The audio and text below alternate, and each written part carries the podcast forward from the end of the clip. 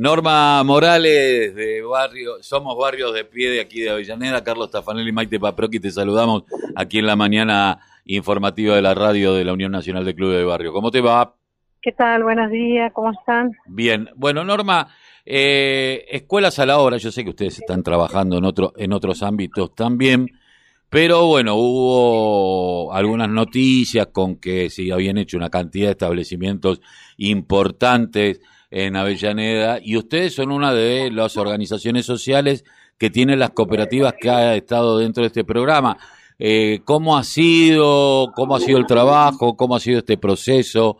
Eh, ¿Se continúa? Nosotros acá en Avellaneda, por supuesto, este, venimos articulando con el Consejo Escolar del municipio de Avellaneda y en conjunto con todas las organizaciones sociales del espacio de la UTEP, en donde eh, a través de una política pública del Ministerio de Desarrollo de la Nación, empezamos a hacer como esa prueba piloto de cómo hacer ese traspaso de un plan social a un trabajo genuino. un reclamo histórico que lo venimos planteando hace mucho tiempo los movimientos sociales. Sí.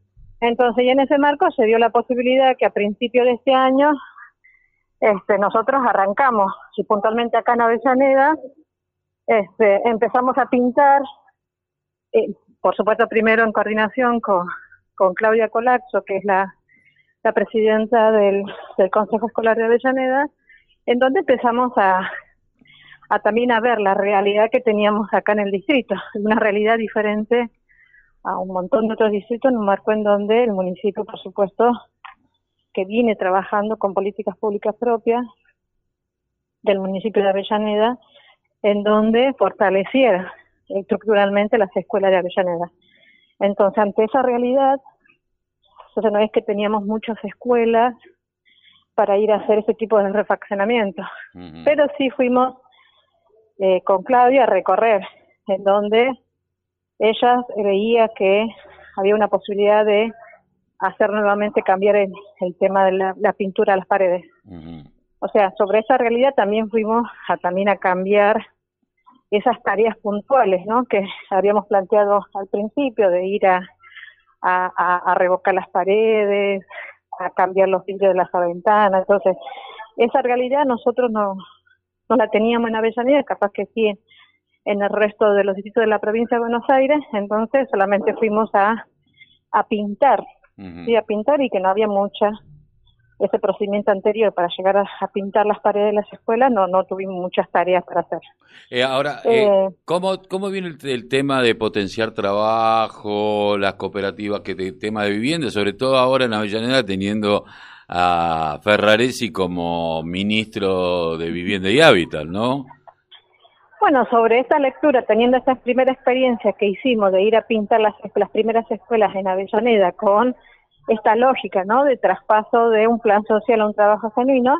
Esa prueba piloto salió de 10, también un, algo particular que nos ha pasado en Avellaneda y creo que también se repite en todos los distritos y en el país y, en, las provincias del país, es que eh, los movimientos sociales estamos compuestos casi por el 70% de compañeras mujeres y el espacio de la diversidad. Entonces, cuando fuimos a abordar esta tarea puntual de ir a pintar las paredes, resulta que esa realidad nos atravesó y bueno, fuimos las mujeres las que armamos las cooperativas compuestas exclusivamente por mujeres y diversidad y en donde fuimos a hacernos cargo de esa tarea puntual.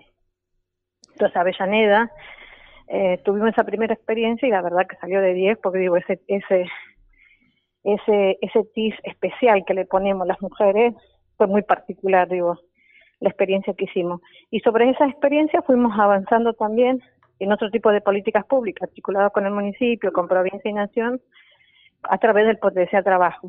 Puntualmente, empezar a, mejorar la, la calidad de vida en los barrios populares, a través de diferentes proyectos. Por ejemplo, hoy en Villa Inflamable estamos construyendo veredas con nuestros compañeros de Potencia Trabajo. También con nuestros compañeros de Potencia Trabajo estamos haciendo refacciones, reparaciones en los centros comunitarios propios del distrito.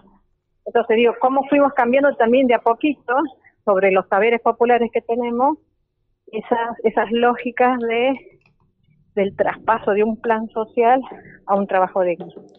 Norma, eh, Maite Paparo te saluda, buen día. Justamente en este sentido, eh, recuerdo que a mitad de año eh, Movimientos Barrio de Pie se había reunido con la vicepresidenta Cristina Fernández eh, y planteaban esta cuestión de que los, movimientos populares sean quienes articulen las políticas públicas y darle el reconocimiento a las mujeres que vos mencionabas recién. Em, me parece importantísimo porque, a ver, eh, darle no solo el reconocimiento a los movimientos populares, sino también el trabajo que se merecen eh, y la ayuda a distintos sectores de la sociedad. No, y me parece que lo de la pandemia también lo que hizo fue visibilizar ese trabajo hermoso que venimos sosteniendo, construyendo los movimientos sociales hace muchos años.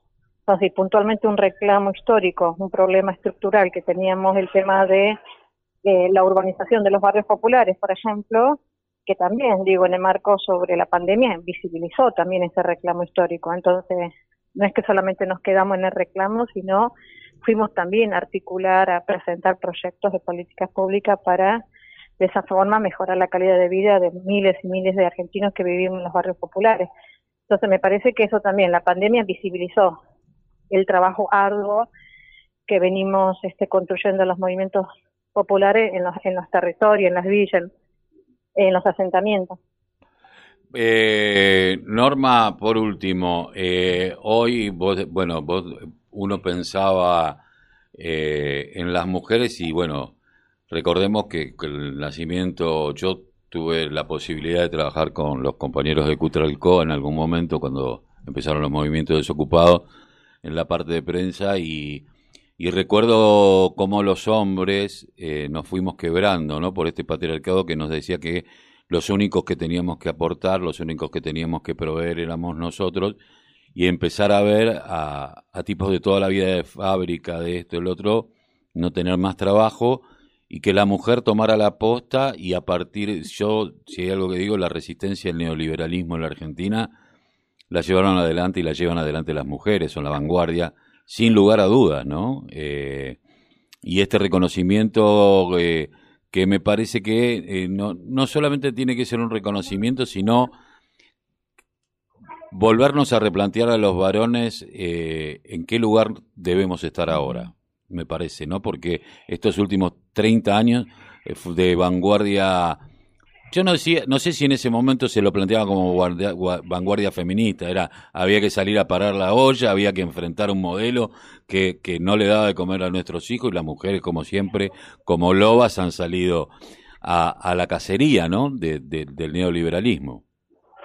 Yo creo que el capitalismo y el patriarcado claramente este, se fue se, debilitando cada vez más en un marco en donde eh, las mujeres vamos avanzando con la construcción de un feminismo popular muy muy de base, muy de los barrios. Entonces, me parece que este acompañamiento a la desconstrucción también del machismo, me parece que para nosotros puntualmente los movimientos sociales eh, es, es un debate que lo damos día a día, digo, porque no es fácil, claramente, y planteamos claramente también que nuestros nuestros nuestros hombres, nuestros maridos no son nuestros enemigos, claramente, ellos fueron criados de esa forma, entonces lo que sí nos alegra a nosotros es que en este en esta etapa de desconstrucción, este proceso, ellos nos acompañan. Así que sentimos eso, que, que estamos acompañadas eh, la pandemia también claramente visibilizó ¿no? estas tareas arduas que venimos haciendo las mujeres y que nos pusimos del primer momento en primera línea, pero bueno, siempre por supuesto con el sostén de, nuestros de nuestros hombres, de nuestros varones.